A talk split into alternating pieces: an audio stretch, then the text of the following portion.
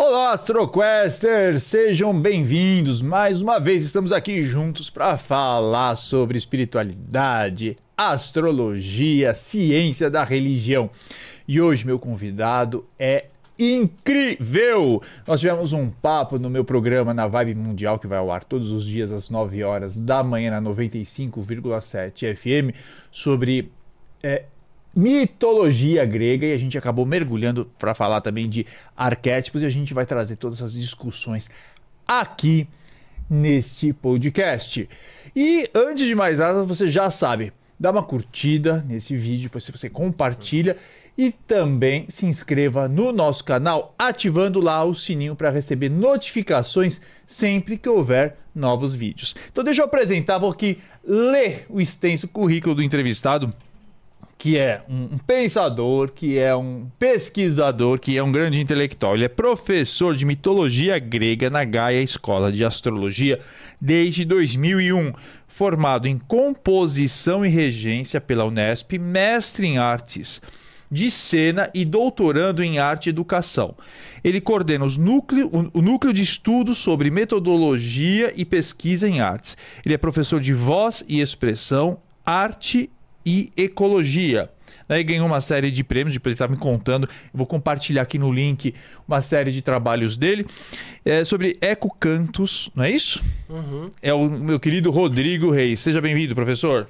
É, ecomúsica. Né? Ecomúsica. É, a relação de música com ecologia, com meio ambiente. É isso. é um grande prazer tê-lo aqui para a gente falar sobre mitologia, sobre arquétipos. E eu começo né? Perguntando qual é a diferença de politeísmo e panteísmo. Tá legal. Ricardo, primeiro, obrigado pelo convite. Bom dia a todos os ouvintes. É um prazer estar aqui, tá? Bom, panteísmo e politeísmo, né, parece coisas próximas, mas eles têm diferenças muito cruciais, né?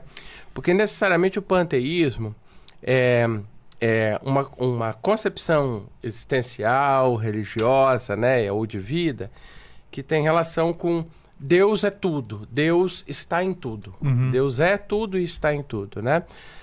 Mas as todas as expressões panteísticas, né, elas advêm de um momento em que a, as, as pessoas, as aldeias, as tribos, as, as é, é, organizações humanas ainda não civilizadas, não no, no, âmbito das grandes civilizações da antiguidade, é porque o panteísmo é marcado mais até o 9 mil anos atrás, tá? Uhum. É, é, é, ele é marcado pelo é, Paleolítico. Né? Certo. Nove mil anos para cá a gente está no Neolítico, né? Então, é, é, o panteísmo era um, um, um, uma concepção onde as pessoas elas estavam muito relacionadas à natureza e então às forças da natureza, onde não se tinha uma compreensão científica como na modernidade, a compreensão era outra, né? um outro tipo de tecnologia, um outro tipo de compreensão. Então, todas as forças, todos os cenários, paisagens, grandes paisagens naturais, como um deserto, um vulcão, uma região litorânea, uma floresta, é, uma região montanhosa, uma região de savana. Né? Então, essas grandes paisagens, esses grandes é, territórios, né? onde os corpos das pessoas estavam inseridos, eram deuses e deusas. Tá? Então, obviamente, é, como a vida é biodiversa, né, existem muitas formas de expressão e manifestação da vida, é, elemental, como fogo, água, calor, frio, secura, umidade. Tem uma vida mineral, uma vida animal, né? E vegetal vastíssima, múltipla, diversificada. Existiam muitos deuses e deuses. Né? Certo. Né? Uh, qual que é a diferença tão cru crucial para o politeísmo? Né? O politeísmo é, já, já, data das grandes civilizações da antiguidade e a, o, a, o, as pessoas começam a se diferir um tanto da natureza, cidades, estados são emuralhadas. Então, essa, essa divisão e o sedentarismo também é uma marca. Você vai se afastando da natureza, dos animais, dessas paisagens. Algumas pessoas, os camponeses é que ficam, né? Os caçadores é que ficam nesse lugar. Mas a maior parte das pessoas vão para os centros urbanos.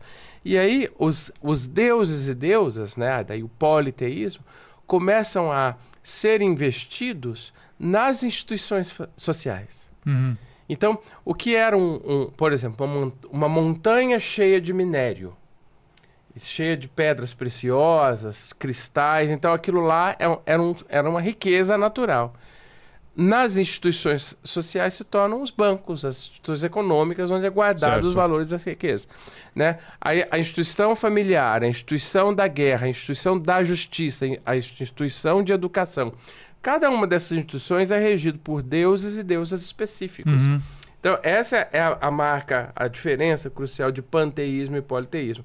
Que a gente está falando de civilizações sedentárias, do Neolítico e é, caminhando cada vez mais para um sistema patriarcal, se afastando da, da noção da grande mãe, das, das múltiplas deusas, né? e entrando mais nessas é, ó, religiões politeísticas de orientação patriarcal, onde as figuras protagonistas principais são masculinas. Certo. Né? Até culminar na, no, no, no monoteísmo, né? Que já é bem mais recente. Então acho que essa é a diferença crucial, né, de pan e politeísmo. Então quando a gente fala aqui de uma de mitologia grega, nós estamos falando de politeísmo. De politeísmo. Quando a gente pensa na mitologia iorubá, né, do hoje que é que foi incorporada de certa maneira pelas religiões de matriz africana, mais notadamente o candomblé, não, o candomblé porque o candomblé brasileiro é seria é, é, o candomblé é brasileiro, não existe, uhum. né? É, é uma religião politeísta é, é politeísta com fortes marcas panteístas. Por quê? Porque a relação com a natureza ainda prevalece, continua viva, a, a relação com os elementos naturais, né? Há os animais é, correspondente a cada orixá, os animais sacrificiais, há as comidas, os vegetais, as frutas, os aromas, os cheiros, as cores. Há, as, há, existem as pedras correspondentes a cada força de cada orixá. Então, até mesmo na, na, quando a gente fala de mitologia grega e das religiões politeístas do povo grego, ainda havia um forte componente panteísta também, embora da, da separação o, é, physis e nomos, né, que é a cidade e a selva, o urbano e o, o, o natural, né? Então, é, obviamente que assim, ó, esse processo das religiões, né, é, é, é como aquelas ca caixas que uma cabem dentro da outra, né? Certo. Você tem uh, componentes animistas, totemistas, que compõem o panteísmo. O, o, o, o, politeísmo que vem em seguida, ele é composto por todas essas coisas. Certo, né? certo. Uh, o, monoteísmo também, né? Até o monoteísmo é composto por todas essas coisas. Mas voltando à tua questão central, é isso. A, a, a, a religi as religiões de matrizes africanas, né? Elas são politeístas, é, mas com forte componente panteísta, né? Porque a, a natureza é muito animada ainda, né? Ela tem uma, uma perspectiva animista muito forte, né? Rodrigo, é, lá no, na, na, conversa que nós tivemos na rádio, que você pode acompanhar, ela vai ficar registrada lá no, no canal YouTube da Vibe Mundial FM também. Eu vou baixar e a partir de amanhã ela vai estar aqui também no meu canal. Você disse o seguinte, né? Uh, você trouxe a ideia dos arquétipos, uhum. né? E você disse, olha, os quando hoje as pessoas usam, as pessoas estão usando a palavra arquétipo de uma maneira muito equivocada, talvez, né? E aí você, eu, eu gostei muito de uma distinção que você fez, que é mais ou menos o seguinte: você disse, olha, hoje é, nas redes sociais né, a gente tem visto muito cursos, né, entre aspas, de arquétipos e as pessoas dizendo primeiro o seguinte: olha, descubra qual é o seu arquétipo, e aí que pode ser o arquétipo do guerreiro, o arquétipo do mago, do sábio, do caçador, e aí as pessoas criam lá, então, em cima disso, quais são as cores do arquétipo, quais são as, as fontes que você vai usar para aquele arquétipo, né? Tem uma, tem uma, uma ideia muito nesse sentido. E aí, essa é a primeira ideia. Uma segunda ideia que também começou a surgir no meio esotérico é ativando os arquétipos. Vamos ativar o arquétipo agora da grande mãe, vamos ativar o arquétipo né, do, do, do Joker, do, do brincalhão. Uhum. É, e aí, uma terceira é, é, ideia que, que acabou se popularizando de uma maneira também meio, meio equivocada é a história de que ah, vamos, vamos cultuar um arquétipo específico e aí é, é, a partir daí vamos, sei lá, vamos, vamos cultuar, a, precisamos de amor na vida. Então qual é o arquétipo, né? É, tô dizendo que está equivocado e aí você vai corrigir tudo isso ah, como você fez brilhantemente no programa. Ah, tô precisando de amor, então vamos ativar aí o arquétipo usando a deusa Afrodite, ou então usando a Oxum, ou então né? usando a, a, uma, uma, uma, divindade lá do, do, do, do panteão nórdico. Você disse: olha, precisa tomar cuidado, né? Porque uma coisa é o personagem, e aí você, como um, um, não só músico, mas alguém que domina a expressão e a arte, falou: olha, tem, tem elementos simbólicos, mas isso não é o arquétipo, porque o arquétipo é, é uma estrutura que, que, toma conta da gente. Você usou mais ou menos essa expressão. Eu queria que você pudesse explicar para nós toda essa confusão em, em, em, em, relação ao arquétipo, porque depois eu vou querer entrar na questão dos arquétipos e as religiões. Tá certo. Então, o arquétipo né, é um, uma, um conceito, né, acho que cunhado e desenvolvido por Carl Jung, que é um, um, um teórico da psicologia, ele criou a teoria da psicologia analítica. É, e arquétipo, né? Arquetipo, né? É um tipo muito grandioso. Um arque é grande, né? Uhum. E então é, é, esse arquetipo, ele, é, né? O arquétipo, né? Ele é necessariamente é, estrutural, grandioso e coletivo. Né? Então, gente, nós não podemos, é, por exemplo, acessar um arquétipo né, é acessar uma força sobre-humana. Na mitologia grega, né, quando Zeus visitava as, as mortais, as princesas e rainhas com que ele tinha relação, e até os filhos heróis, o, o, Zeus se apresentava na sua forma humana. Ele tinha um corpo humano, né? Para se apresentar. Ou de forma animal, a, a, totêmica, uhum. né? Uh, se Zeus aparecesse de fato como ele era, né, em toda a sua força é, é, espiritual, né, energética para uma pessoa, ele, ele explodiria tudo aquilo, né? Tanto é que aconteceu uma vez a Era providenciou uma situação para ele se apresentar para uma menina, uma princesa com quem ele estava traindo a Era. Ela falou: "Fala para ele se apresentar como ele realmente é". Explodiu o castelo, matou todo mundo, né? Então, um arquétipo é uma coisa sempre social, sempre coletiva e ela é, ela é uma estrutura existencial e de uma força psíquica que ela é construída ao longo de toda a história da humanidade. O Jung dizia até que uh, um, um, arquétipo ele é transmitido é como se fosse uma genética da alma, uma genealogia da alma, tá? Engrama minêmico era um termo que ele usava, né, que são envelopes de memória que todo mundo tem. O esquizofrênico acessa o arquétipo de um modo mais fluido do que o, o, a pessoa que não tem esquizofrenia, né? Então, é, o arquétipo nos tem. Sempre é um arquétipo que nos tem, né? E à medida que um arquétipo toma conta da nossa existência, ou toma conta da, do, da existência de um país, por exemplo, num dado momento político do país, né? É o arquétipo que vai se fazer realizar e cumprir. Isso que você está trazendo, é, que você diz que está é, cursos e, e, que assalta as redes sociais, e, isso é personagem.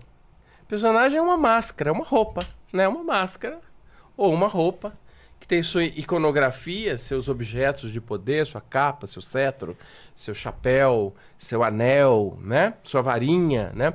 Então, e, isso, é óbvio que o arquétipo tem também essa expressão. O arquétipo é uma coisa muito maior e poderosa né? e sobre-humana. Uhum.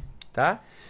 Então, é, é, é, o, se trata muito mais de uma é, construção de personagem iconográfica, né? Do que então é, é, mais iconográfico do que simbólico. Há uma diferença também grande, né? O símbolo, símbolos são sempre o símbolo tem uma parte que é compreendida e outra não. Os símbolos são sempre transformadores, potentes, né? O ícone não. O ícone é bem da, da nossa era digital. Você abre uma tela, aparece um monte de ícones, você vai passando de um para o outro, passando de um para o outro, passando de um para o outro. Então, é, o ícone não tem essa força simbólica. Da mesma forma que um personagem não tem a força de um arquétipo, né? Então, acho que essa diferenciação é importante de se fazer. Mas o personagem ele busca alguma inspiração no arquétipo. Sem dúvida, né? O personagem é uma atualização do arquétipo, mas numa dimensão bem menor, humana, individual, né? É numa dimensão individual e humana.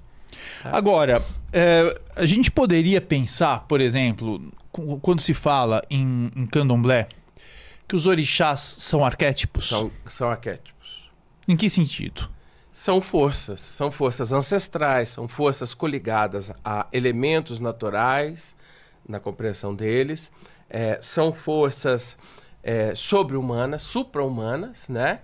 E que são coletivas, que tem a ver com toda a história de um povo, como aquele povo se compreende, se entende, e, e, e em contínuo processo de construção e desenvolvimento. Porque, por exemplo, quando é, algumas compreensões de matrizes africanas vêm para o Brasil e se adaptam à pompa da religião católica, à liturgia da religião católica, por necessidades de sobrevivência, necessidade de fazer sentido nesse novo lugar que é o Brasil, né? Tem, toda essa perspectiva muito triste que é a, a perspectiva colonial, né? uhum. né? Então, uma cultura, a cultura a outra, né? Então, o que que acontece? É, o candomblé, ou, ou a religião, a, as religiões de matriz africana, elas se recriam, né? É, incorporando uma série de, de perspectivas né, que vêm da, da, da pompa católica, né? É, ela, ela começa a, a, se tornar muito mais uma religião muito mais interdito do que na, na origem mesmo africana, né? Que ali é, a, é, é uma situação de convivência cotidiana. A, a, relação ali com forças, com o invisível, com o oculto, é, é de relação cotidiana, faz parte do dia a dia. Né? Ela compõe os hábitos, né? Aqui ela é altamente ritualizada. Entendi. Tem dia, tem horário, tem templo, tem uma toda uma liturgia é, é, é, em torno de cores, de, de vestimentas, um paramento, né? Uhum.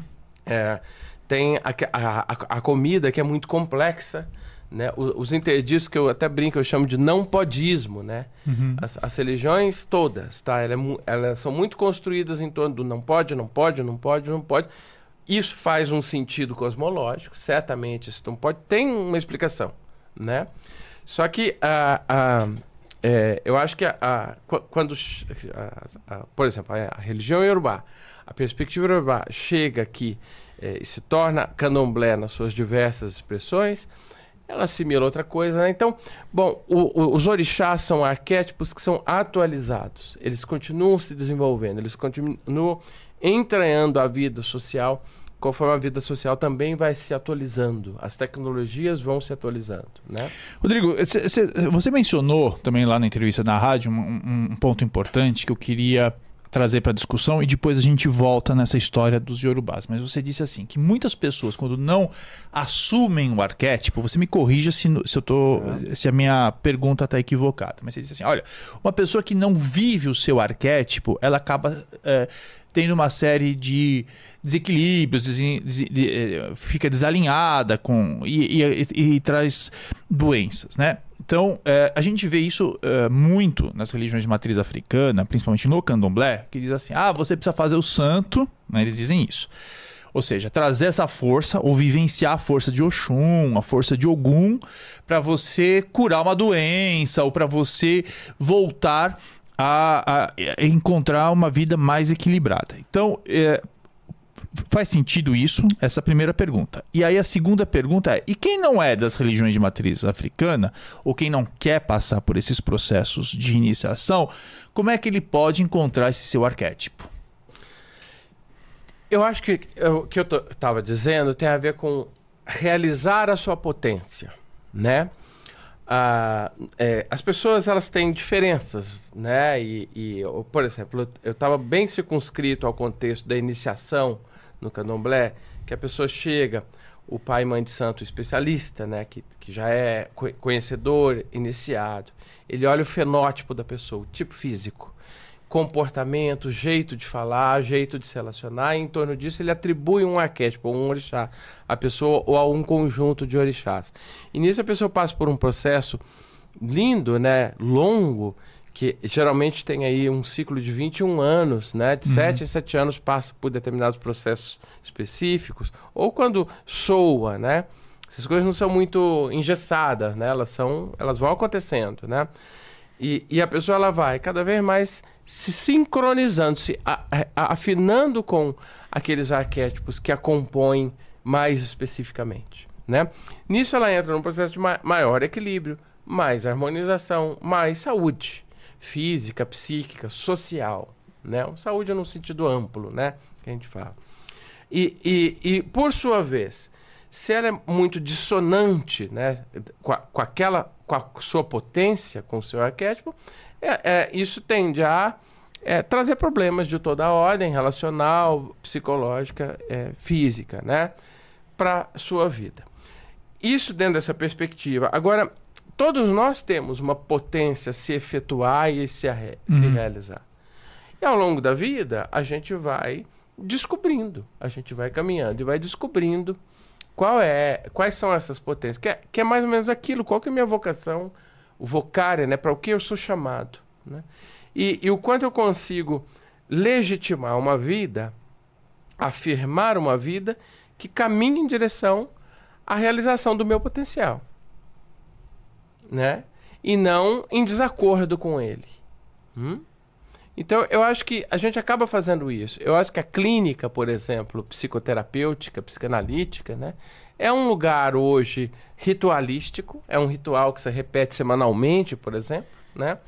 E você vai lá para se entender, elaborar suas trajetórias e fazerem até passar por determinados ritos de passagem que nas, nas, nas sociedades é, até, a, é, até antes da modernidade, as sociedades elas eram muito reguladas por ritos de passagem, uhum. ritos de nascimento, de infância, de batismo, de, de formatura, de, de militar, de serviço militar, de, depois de casamento, de maternidade e paternidade, de aposentadoria, de morte. Né?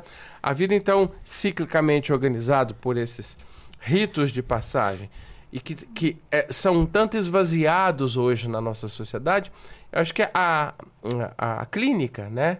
o contexto psicoterapêutico e, e, psicanalítico, às vezes dá lugar, a dadas elaborações, a passagens de um status, de um momento de vida para outro. Né? Uhum. Né? Então, eu, são inúmeros os dispositivos de realização da sua potência. Né? Você sabe que o Claudinei Prieto, que é um, é um grande. É, ele, ele, ele, ele falou uma coisa interessante que eu acho que tem muito a ver com o que você está trazendo. Ele falou assim: olha, que hoje se fala que, por exemplo, a magia, né, as, as, as, religiões, elas procuram se apropriar da psicologia. E ele diz assim: olha, Ricardo, disse isso no, tá no, no programa da semana passada. Ele falou: não, ao contrário. É, nós estamos resgatando algo que a, que a ciência nos roubou. Então ele diz assim: hoje os, o, o, os psicólogos cumprem o papel muito do que eram os sacerdotes e os pajés e os xamãs, né? Por quê? Porque eram xamãs que, de certa maneira, determinavam as, as, os ritos de passagem, né? Então eles diziam, olha, o, agora a menina menstruou pela primeira vez, então ela já não é mais criança, agora ela tem que assumir um outro papel que não é um papel infantil. Agora o indivíduo já não está mais na condição de ser um caçador no passado. Então ele vai assumir uma outra função, é a função, sei lá, de um ancião, vai ser alguém que é um conselheiro de uma tribo. Tem gente, é, é, vários pesquisadores, que dizem que um pouco essa história hoje de você encontrar quarentão, cinquentão, que usa roupa da Barbie, que, que gosta da, da, dos desenhos animados, dos animes, né? Eles falam que são os, os, nerds, etc. Eles dizem assim: olha, essas pessoas talvez elas estejam perdidas nos ritos de passagem delas. Quer dizer, não teve um momento em que é, ah, é, é, as pessoas deixaram de usar a bermuda, que, né? Que, que até na época do meu avô você tinha que usar short, fizesse frio, fizesse inverno até os 14 anos. Passou os 14 anos, agora não, tem que vestir que nem homenzinho. Então tinha essa. Eles dizem que tem um pouco essa, essa coisa de, de rito de passagem perdida, que as pessoas, quando elas não, elas não marcam o tempo na vida delas, as coisas ficam muito desorganizadas. Então, eu queria entender se é um pouco disso que, que, que você que você está tratando e nesse sentido que uma, uma, uma sociedade que dá cada vez menos importância para os rituais, ela se torna ficar uma, uma, ela pode ser uma sociedade confusa. Faz sentido. Tem um teórico importante, referência para entender rito de passagem, que é Van Gennep, uhum. né? Tem um livro dele, clássico, né? Certo.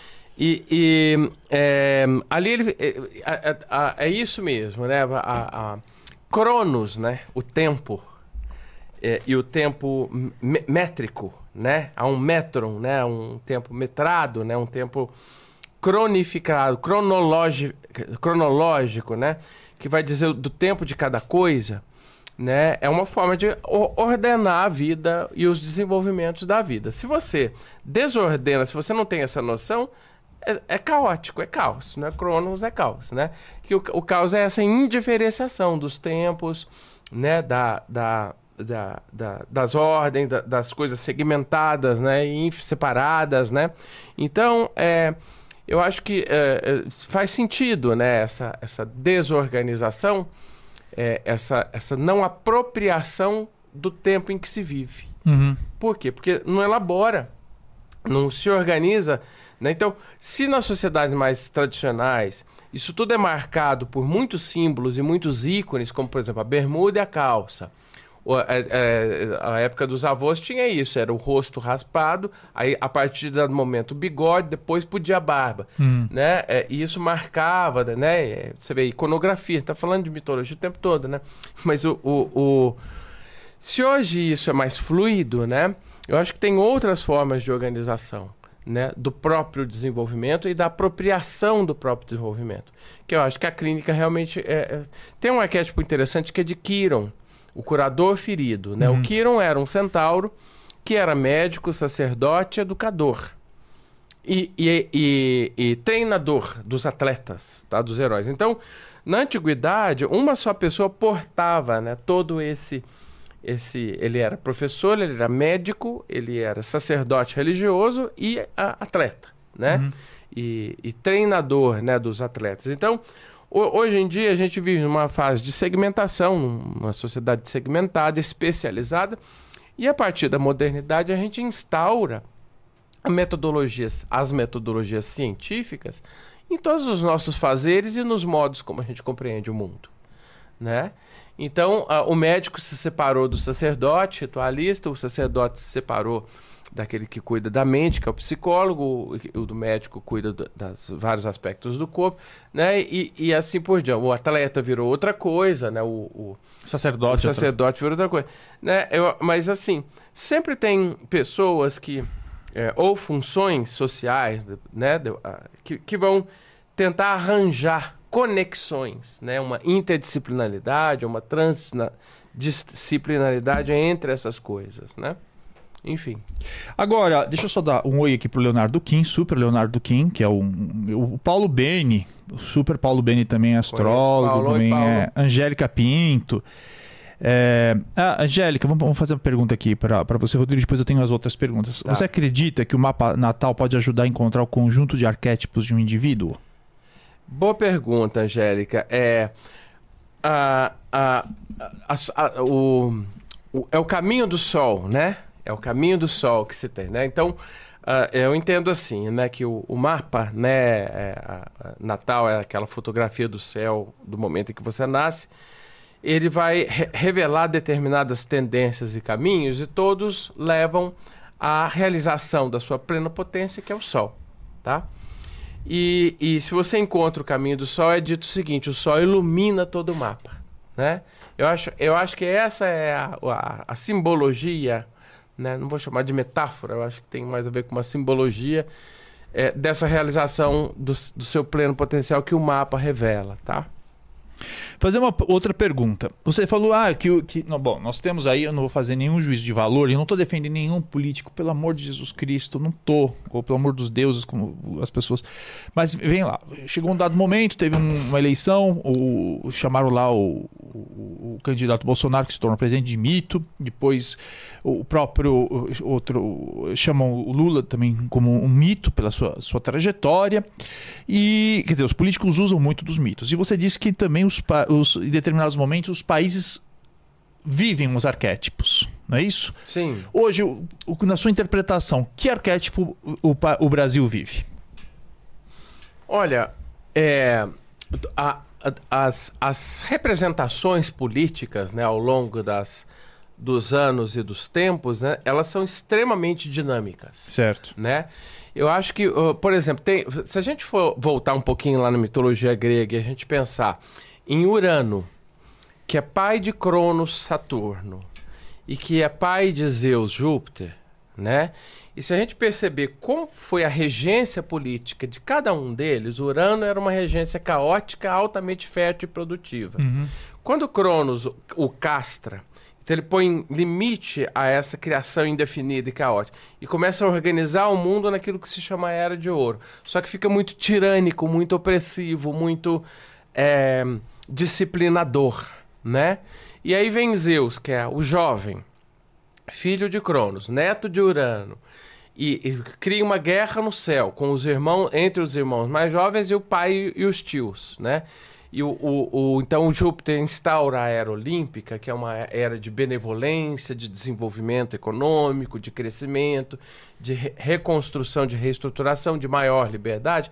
Se a gente perceber as políticas dos países todos, né, e, e perceber essa dinâmica, né, que tem momentos mais caóticos, onde as estruturas sociais vão sendo desterritorializadas, elas vão se desmanchando, se dissolvendo, para períodos mais disciplinadores e opressores, né? períodos mais de tirania, né? E, e períodos de maior depois desenvolver. As coisas estão bem estruturadas e compostas, elas vão se desenvolver mais. A política americana, eu acho muito interessante pensar na política americana. Eu sempre cito da- no curso lá de mitologia da, que faço na Gaia, da, da, do, da Bush pai, que tem a sua, lá seu, o seu período de guerra, né? A- o- o- os americanos são muito romanos, né? É um povo bélico, é um povo marcial, né? Então, a gente tem que já entender que tem uma diferença arquetípica aí, os países têm suas diferenças arquetípicas, né? Então, Bush pai leva o país à guerra. Depois vem Bill Clinton. Depois vem Bush filho que leva de novo o país à guerra. Então você tem um hiato de paz, né? Você tem aí um tempo de paz que da era Clinton, é, que é um tempo entre duas guerras, né? Entre dois períodos de guerra. E Clinton é interessante a, a, a figura que ele vai representar iconograficamente porque ele se envolve em escândalo sexual. Olha que interessante. Então, aquela coisa faça amor, não faça guerra, né? É, é, que vai permear determinados períodos da história, né? Vai dizer dessa dinâmica e dessa situa de- desses ciclos pelos quais passam os países, né? E, e o Clinton, então, é interessante que representativamente tem um escândalo social com uma, uma secretária, não é isso? A amante. Levinsky. Parece muito Zeus. Isso, a Mônica Levinsky. Parece muito Zeus. Enquanto que os, os dois, pai e filho, Bush, essa é uma é- época de guerra que, que vai enfatizar mais a, a uma política marcial, tá? Só que tudo isso, né, a gente está falando de arquétipo, né? Aqui a gente está falando de uma dinâmica de arquétipo. Eu acho que não sei se vale a gente entrar, mas só para pensar, tá? A dinâmica do fascismo, ela é muito complicada. Porque ela é uma dinama- dinâmica que eu acho que não faz parte de um arquétipo eh, de governança, Uhum. não tem a ver com Urano, com Cronos, que aperta coisa, não tem a ver com Zeus. O fascismo, ele é algo bestial. E a besta, né? O fascismo, quando ele começa a aparecer nos países, né? Tivemos fascismo na Europa, dos anos 20 aos anos 40, que foi terrível, provocou tudo aquilo, né?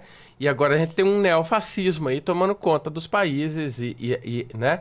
O fascismo, para mim, é, tem que ser descrito nas figuras da besta. As figuras da besta, por exemplo, é o minotauro. O minotauro, você vê, um animal, todo animal tem uma ética. Todo, todo animal sabe se comportar, todo animal tem um, um equilíbrio social no seu bando, na sua organização e na relação interespécies. Os animais não são violentos, eles não são destrutivos. Pelo contrário, eles fazem parte de uma economia ecológica, né? E vão criando equilíbrios onde eles vivem, cada uhum. um a seu modo, ainda que uns comam os outros, né? Na, dentro das cadeias predatórias. Aquilo tem uma regulação, aquilo tem um sentido, né? A natureza não é caótica, ela é altamente diferenciada e organizada, né? De, dentro dos seus modos. O Minotauro não, ele é destrutivo, ele pega, ele come as pessoas, ele destrói, ele destroça as pessoas, né? Então, e o Minotauro o que, que é? É uma cabeça de boi, de touro, num corpo de homem. Então ele é uma besta. O que, que ele é? Ele é acéfalo.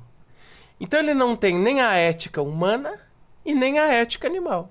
Que é o inverso do, do, do centauro, que é a, a, a, parte de baixo seria o, o cavalo e a parte de cima. Domada pelo, por uma cabeça humana. Por um, né? Então, esse monstro acéfalo que a gente entende como besta, para mim está ligada às perspectivas fascistas quando elas surgem. Porque é a destruição pela destruição. É, e, e é uma devoração de tudo só para si. Então eu acho que mitologicamente dá para pensar né, também. Agora, é... ok, o Minotauro. Vou, vou fazer uma questão astrológica aí. A gente vai entrar agora no, no, no, com Plutão em Aquário, né? E essa, toda essa, essa, esse lado sombrio, de certa maneira, é, do, do, fascismo, ele não tem a ver com esse inferno de Hades do, do, do Plutão, não? É, eu, o Hades é organizado. O, o, o Hades é uma regência desculpa, inteligente, sensível e organizado. O Hades tem três estratos: os campos elíseos, para onde vai as almas virtuosas, o, o, o, o, o Érabo, né, onde fica a maior parte das pessoas, e o Tártaro, para onde vai os monstros, onde os monstros são guardados. Então, a, até Ené, ele tem toda uma, uma ética, ele tem, ele tem todo um modo de funcionar, ele tem toda uma processualidade. Hum. Eu não acho que tenha, né? Eu acho que é, é, é muito sintomático. É, é, é, quando as coisas não são, né? É que é o, o fascismo. É a bestialidade mesmo. A bestialidade, dizer, né? Não existe, não existe uma lógica. É, mas aí, aí por exemplo, a gente estava com Plutão em Capricórnio, passamos aí muitos anos né, com Plutão em Capricórnio. Agora, ele, ano que vem, definitivamente, ele entra em Aquário. Então, obviamente, que tem uma, vai vir uma força de renovação social e o mundo vai entrar num, num outro modo de operar. Agora, do que o fascismo se traveste. Ele se traveste de conservadorismo. Certo. Aí a gente entende o Plutão em Capricórnio. Mas é um travestimento. Porque ele não é nada conservador, uhum. de fato. Né? Ele não é nada conservador, de fato. E vamos falar agora, voltando um pouquinho nessa, nessa, nessa história aqui do, do dos arquétipos também. É, você, você mencionou né, a necessidade dos, dos os ritos enquanto a vivência dos mitos, né? A, a, a reviver, né, na verdade, todo o tempo. E você trouxe, inclusive, no, no, no programa de rádio, é, o quanto que uma sociedade cristã como a brasileira ela é toda marcada por tempos em função do da vida do Cristo, né? A, uhum. Então, o nascimento, no Natal, depois né, a ressurreição, etc., todo o trabalho. E quando a gente vê na missa também todos os domingos, o povo lá que toma a, Eucaristia, né, revivendo o, a última ceia, o corpo de Cristo, etc.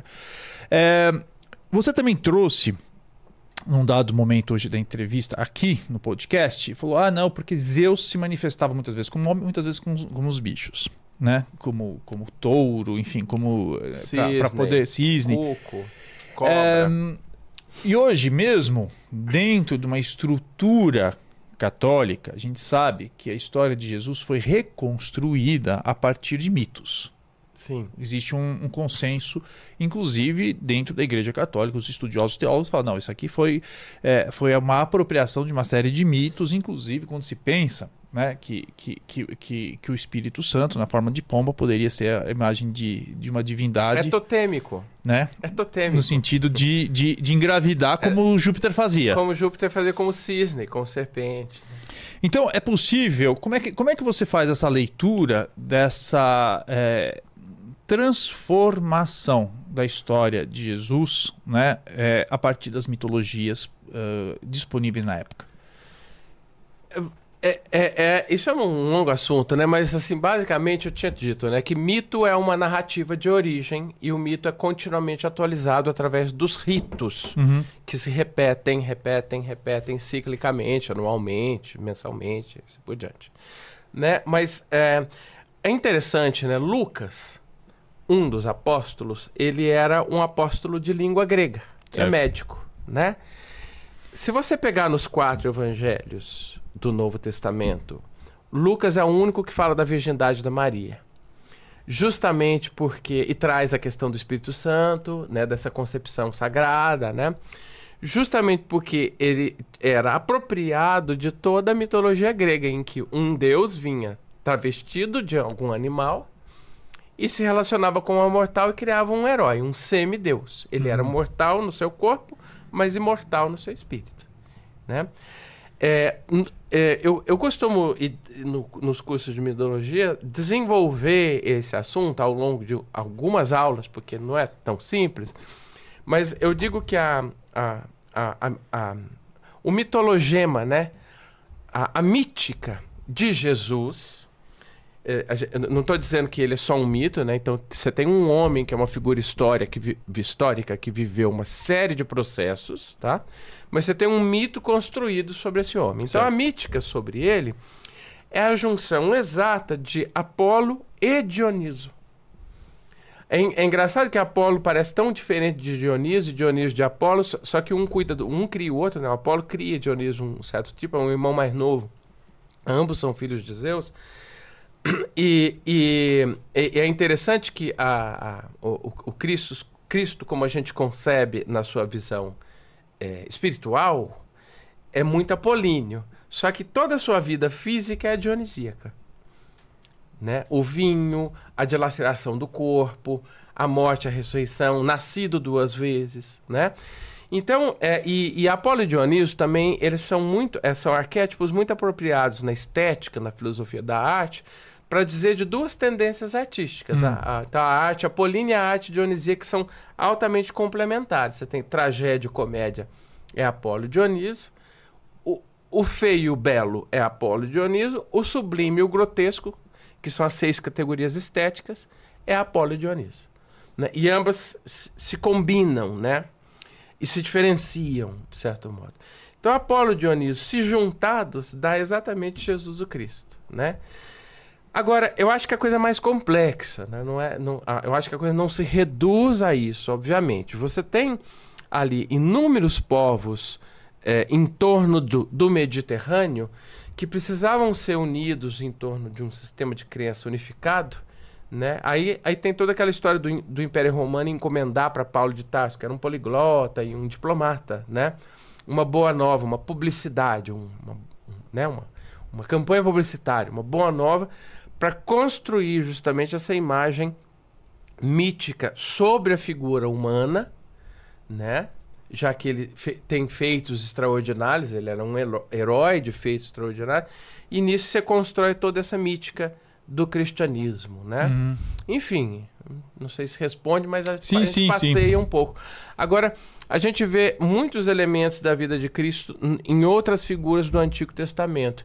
E a gente vê muitas coisas do Antigo Testamento na epopeia de Gilgamesh, que era ah, escrita pelos sumérios, né? Um, ach- acharam no século XIX, acharam uma grande pedra gravada com a es- escru- escrita cuneiforme que conta a epopeia de um herói chamado Gilgamesh, que é muito similar à história de Moisés e muito similar à história de Jesus Cristo. Então, é, é- é- é daí estudar mitologia e entender do rito enquanto essa contínua atualização de uma história original, de um mito original, faz sentido, né? Porque essas coisas vão se atualizando continuamente, né?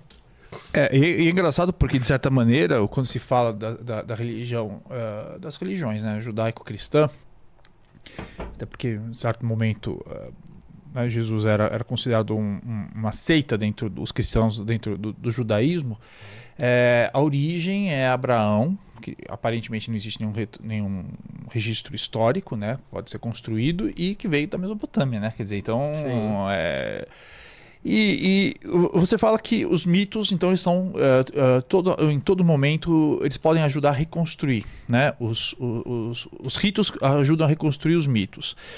Hoje, uh, diante dessa vamos, vamos falar assim, cacofonia, ou até essa, existe uma, uma, uma, uma over é,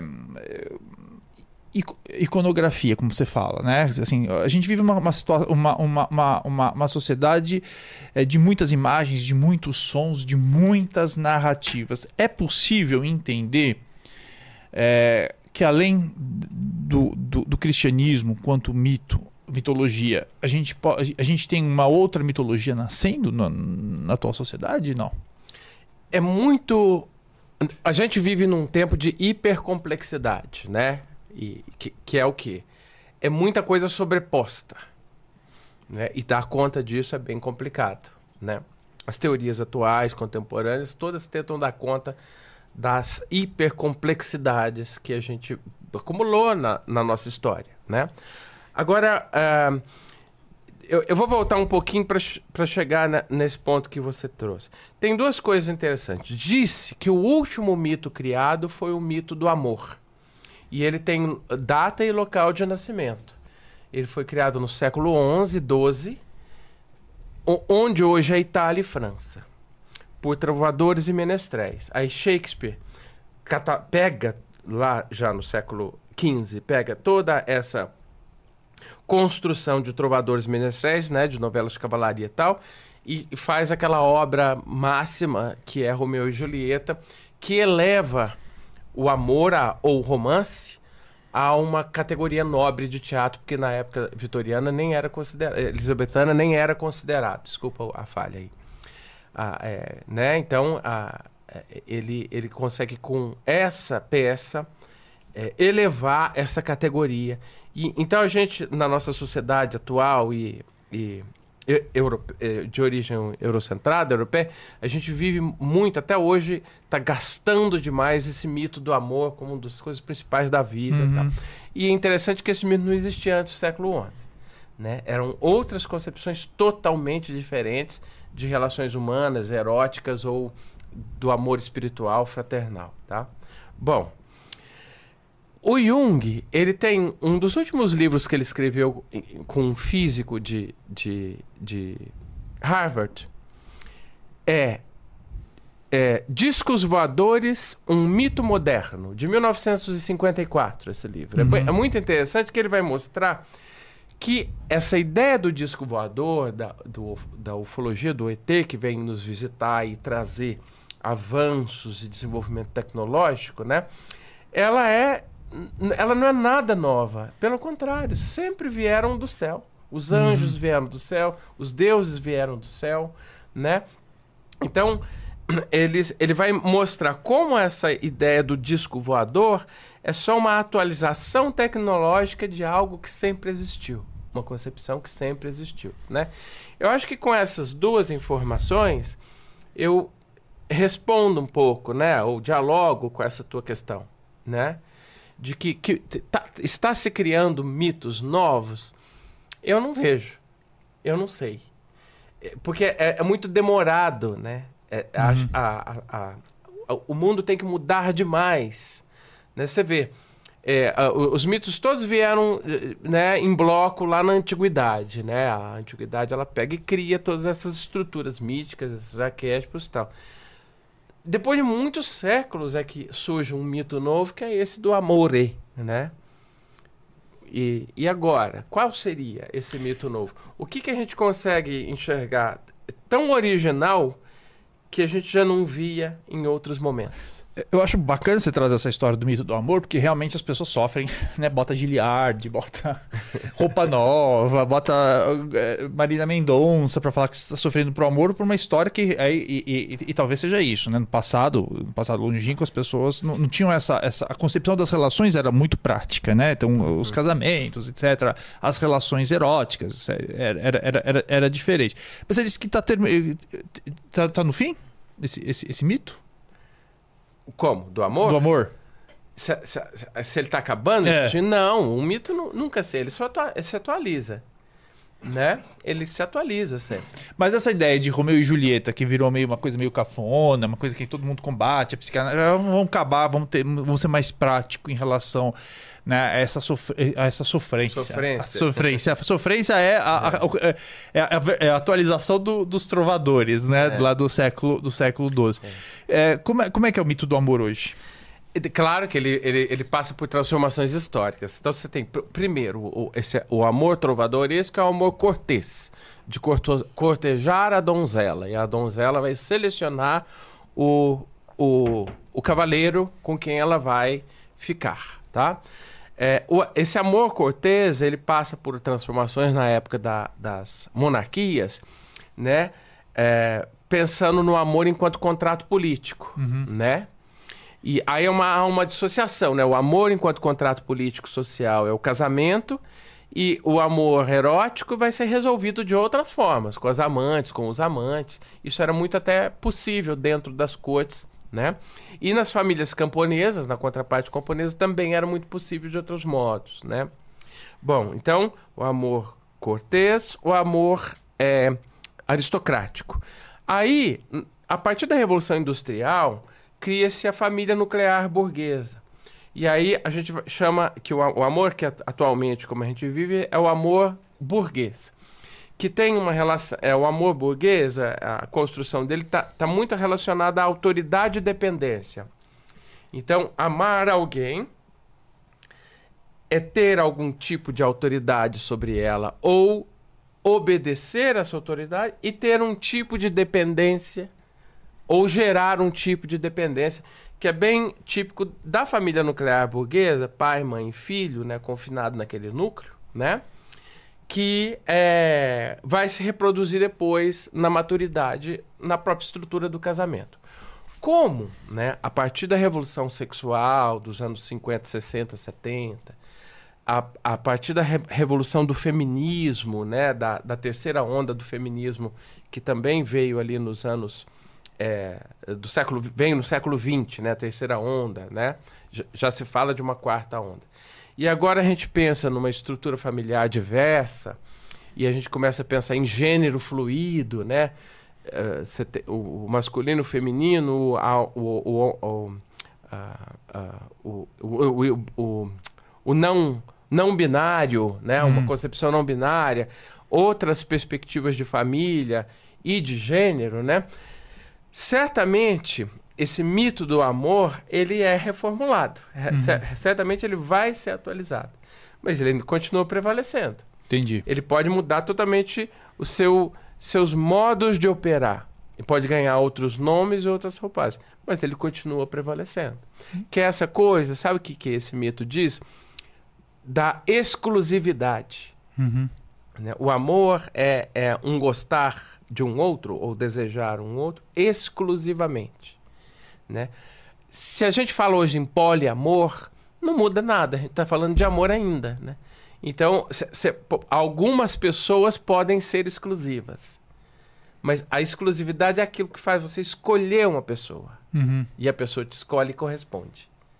Que foge do amor religioso, entre aspas, que, que, que, que- que, inclusive, no, no- celibato, quer dizer, você tem que se dedicar à humanidade, É. ao coletivo, e não Exato. necessariamente a uma pessoa ou um grupo familiar. Exato. Exato. O celibato, a, a, a carreira religiosa, é um tipo de poliamor. né? Porque Entendi. você tem que amar a humanidade, amar seu rebanho, amar seus fiéis. A sua comunidade, sua É a sua congregação. comunidade, exato. Nossa, Gabriel, cê- cê- eu, eu detesto esse, esse cronograma. Eu vou jogar um dia, Gente, vou jogar uma praga daqui a pouco. Deixa eu. eh, você, você falou um negócio, Rodrigo, eh, nos bastidores, porque eu te contei né, a saga no, no, no Candomblé. Que você, você, você trouxe de forma brilhante toda essa questão do- da vivência dos arquétipos. Eu disse para você, mas quando você, de alguma maneira, por exemplo, você recebe lá os interditos, né, as quisilas dentro do candomblé, então você, sendo filho de os preceitos. Se você usa lá o, se você é filho de Oxalá, você não pode usar tal cor. E, e aí você, você, você trouxe que, que muito do que dessa ritualização de determinados conceitos do candomblé, eles não são necessariamente de origem africana, eles são uma adaptação a partir de uma visão, de uma construção católica. Ainda assim, então, é possível você viver esse arquétipo não respeitando a totalidade dessas imposições que o candomblé impõe muito, os não podismos, como você diz, é, quando encontra esse, esse toda uma, uma, lógica cristã e que você contou, inclusive, que, que na África a coisa não é bem assim, que, que existe uma outra maneira de você viver esse arquétipo sem necessariamente viver todos esses não podismos que, diga-se de passagem, eles são muito relativos, porque de cada roça para cada roça muda, inclusive, muda. Essa, essa ligação com esse orixá. Como é que funciona isso? É, é, eu acho assim que a, a, a, incorporação da pompa e da liturgia e da ritualística em templo, em roça, em templo e horário e, e, e é, definidos, né? Tem muito a ver com a reconstrução das tradições no Brasil. Certo. Né? Por uma série de questões sociais e políticas históricas, né? Teve que se incorporar muito da pompa e muito de um tipo de ritualística. E, a, primeiro que essas manifestações elas sempre foram perseguidas, proibidas e, e a, a, no, no, século XX, depois que elas puderam passar a existir, elas muitas vezes eram perseguidas por, por, pela polícia. Então, é, é, tem, tem, tem que se fazer uma série de adaptações de conformação para se pensar uma religião afrodescendente, uhum. né? E eu acho que é nesse ato, né? ou, ou nessa característica, nessa marca, é, é, um tanto brasileira, com as necessidades que surgem aqui, que surgem uma ritualização muito rígida e, e muito cheia de tabus e de não podismos, né? de, de, de preceitos. Porque os preceitos, eles fazem muito sentido. Né? Em, em dados momentos, em dadas circunstâncias, aquilo precisa acontecer. Porque há um preceito, você está sob preceito, né? Mas a, a, o preceito invadir a totalidade da vida cotidiana é muito difícil. Eu acho que essa é a perspectiva que, de que na África, por exemplo, os Yorubás vêm da Nigéria, da região hoje é onde é a Nigéria. A religião é criada em torno de um rio que é o rio Oxum. Oxum foi uma mulher. Oxum foi uma mulher ancestral que num dado momento decidiu se tornar um rio e continua lá. As pessoas que lá são de fato filhas de Oxum, são descendentes de Oxum, né? sanguineamente falando. Né? A relação que se tem ali com o invisível, com as forças invisíveis, com os orixás, com os arquétipos e tal, ela é muito mais fluida e cotidiana e muito menos ritualizada. Uhum. Né? Os ritos que se tem são ritos e preceitos necessários e pontuais, como nós temos os nossos ritos aqui. Quando você se forma, é um, você, uma roupa especial. Quando você se casa, você tem uma roupa especial. Quando você está internado no hospital fazendo uns, uns procedimentos, você está vestido com uma roupa especial. Você tem que ter uma alimentação especial, tomar determinadas medicações específicas. Né? Então, porque faz sentido, é necessário tudo isso para dar lugar a determinados processos né? Então, eu acho que a, a coisa da rigidez, como se torna aqui, e até suscita determinadas violências, pequenos abusos de poderes justificados em, em, em relação a, a questões espirituais, né? Vem muito, infelizmente, desse ranço né, católico que foi. E, e, das violências, inclusive. Eu acho que há uma perpetração de violência, né? que é da violência sofrida pelos próprios afrodescendentes, é, impingida pelos modelos religiosos cristãos e europeus. Uhum. Né? Então, isso vem caminhando junto, vem, vem se, né, se perpetrando, se, se ritualizando, se atualizando junto, mas dadas as coisas acho que podem ser muito revistas. Né?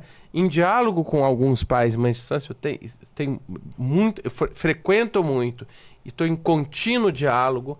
É, é, é, legal esses diálogos, a gente tem muito esses diálogos, né? O ponto em que é uma perpetração de violência, de abuso de poder, o ponto em que é um preceito necessário, né? né? O, é, o, o, o que, que dá para flexibilizar, o que, que dá para tornar mais atual, humano, né? É, dentro de todas essas perspectivas, né? E aí, aí começa um processo de reflexão que fica bem interessante. Né? Eu acho que é mais ou menos por aí né, que eu tô. Uma per- uma- uma- mas é uma provocação, a última de todas. Mas isso não leva, de certa maneira, a. é, que foi um dos meus. É uma das minhas linhas de pesquisa na universidade, a uma religião sob medida. Quer dizer, você, você, você durante um tempo você começa a, a customizar, fazer a bricolagem, né? Então, assim, ah, então. Legal, eu, eu, eu quero viver esse arquétipo, mas eu vou. eh, E aí, nesse arquétipo, eu vou misturando com outras coisas. E eu não acho que isso seja ruim, né? Não, não- eu acho que nós caminhamos.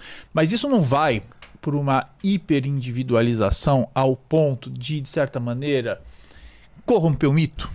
Não, o arquétipo sempre é coletivo. É, ele tem uma força coletiva e ancestral que está para muito além da gente, da nossa individualidade, né? Eu acho. E, e a- a- eu acho que você tava que- quase que tocou aí na coisa do sincretismo. Eu acho que todo sincretismo não é legal. O sincretismo sempre tem a ver com a aculturação, uma cultura se sobrepor à outra.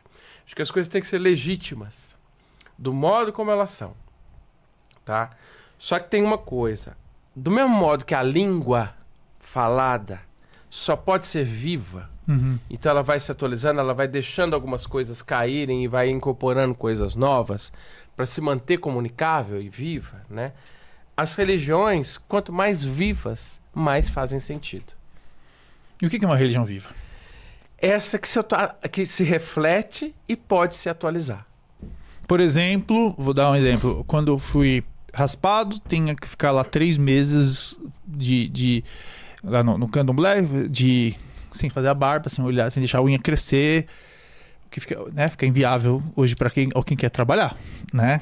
É, é, o, que- o- né, o, o, o, o- o- a minha, minha ancestralidade, quando foi feito na Bahia, no, lá, eh, no Gantuá, precisou ficar seis meses para o dia que uma menininha resolvesse dar início ao processo de iniciação. Isso é, então, uma, te- é, é- é uma atualização diante das necessidades de um tempo. Eu acho que dentro dos preceitos a gente tem que, tem que é, é, fazer um acordo. À, à- à medida que tem determinados preceitos, a gente tem que estar inteiro naquilo e fazer um acordo. Se não cabe na nossa vida, a pro- providencia fazer caber ou não, não faz aquilo. Certo. né? Então, dentro do âmbito do preceito, né? Eu tô, eu tô, tô- eu, eu- o que eu questiono é isso, em- a- assaltar e invadir tudo, todos os cantinhos fora de âmbitos de preceito, Entendi. né? Então, se isso faz sentido, né? Se isso lá, por exemplo, no canto A, foi, é, é- é, são esses os sentidos que são estabelecidos ali, e isso mantém vivo, né? É, é isso. O que, que dizer? Quem somos nós? Não, dizer? não, sim, sim. A gente Né? não tá colocando juízo de valor dizendo que tá. Eu só tô dando um exemplo, porque na verdade eles mudaram. Eles mudaram, é isso que eu tô dizendo. Ah, em 1950, fazer o santo era uma coisa, em termos Hoje de é preceito. outra. Outra é outra. Quer Claro, dizer, é a isso. sociedade vai se atualizando, é isso. É isso. É por aí.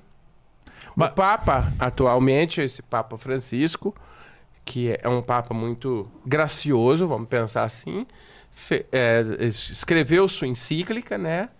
é, baseada em ecologia. né? Os, os princípios são ecológicos. Porque é absurdamente necessário que seja na- na atualidade. Eu gosto muito do Papa Francisco, mas você sabe que dentro da, da igreja fala que ele, ele- ele- não é culpa dele, mas levou, levou 40 anos pra- Esse discurso já deveria ter sido assumido há 40 anos, Sim. quando os cientistas avisaram Sim. que ia dar ruim na- no meio ambiente, né? É, é uma instituição é, muito demorada, né? lenta. Né? É. Co- Como é o- até o sistema jurídico, né? eu penso. Quanto maior é a coisa, mais difícil é, porque mexe com muita coisa. É, lógico, uma, uma instituição que com, muito- muitos bilhões. países, é. muitas formas de pensar. né? Olha, deixa eu só dizer, a Sabrina Bibi dizendo que o conteúdo é riquíssimo, que fantásticas com as explicações da conversa. O Leonardo Kim mandou um monte de aplausos, um monte de coração. Angélica Pinto diz que conteúdo de ouro. Tive vários insights. Mas o que que para encerrar, a última pergunta, porque por mim eu ficaria até amanhã. O que é essa, o que é a idade de ouro? Que aliás os, os tradicionalistas né, esotéricos, muito ligados à extrema direita, porque falam muito. O que é essa idade, idade de ouro? Para deixar claro aqui para as pessoas. Foi instituído por Crono, Saturno, né? Era uma época em que ele, a, a Gaia, a, a Terra, a Mãe Terra, já tinha concluído a sua criação. Ela já tinha criado todo tipo de forma de vida tal. E, e só que era tudo muito caótico, indiferenciado e, e o corpo dela passava por contínuas revoluções. O Saturno, filho dela, ele com a foice dele, ele começou a separar e organizar tudo. Saturno é como se tivesse um toque.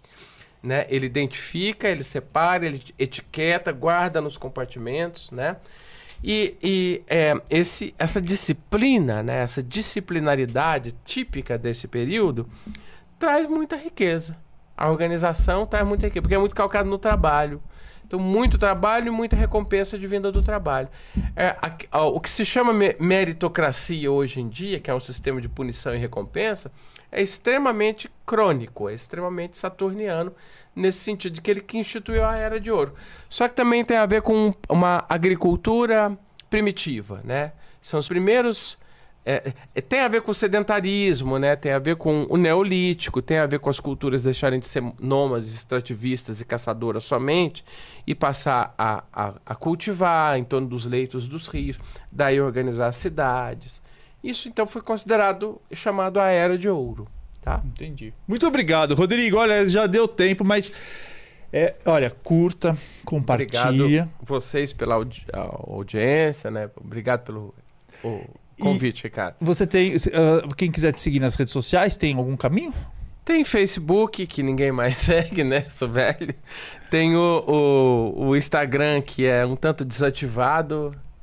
Enfim, é isso. Mas no final das contas, qual é o, o Facebook, então, para as pessoas que quiserem. É meu nome, Rodrigo Reis Rodrigues. E o Instagram, é, você que tinha visto, né? Rodrigo Reis R3, não é isso? Isso, Rodrigo Reis R3. Rodrigo Reis R3. Eu vou tentar ativar o Instagram para ter mais. Nós vamos fazer uma campanha para isso. Se precisar, a gente faz uma magia. Também para resolver. Acho que já, fe já tá feita. Já foi feita. Olha que rapidez. Uh, e semana que vem a gente tem mais um encontro. Ative o sininho inscreva-se no canal. Até mais.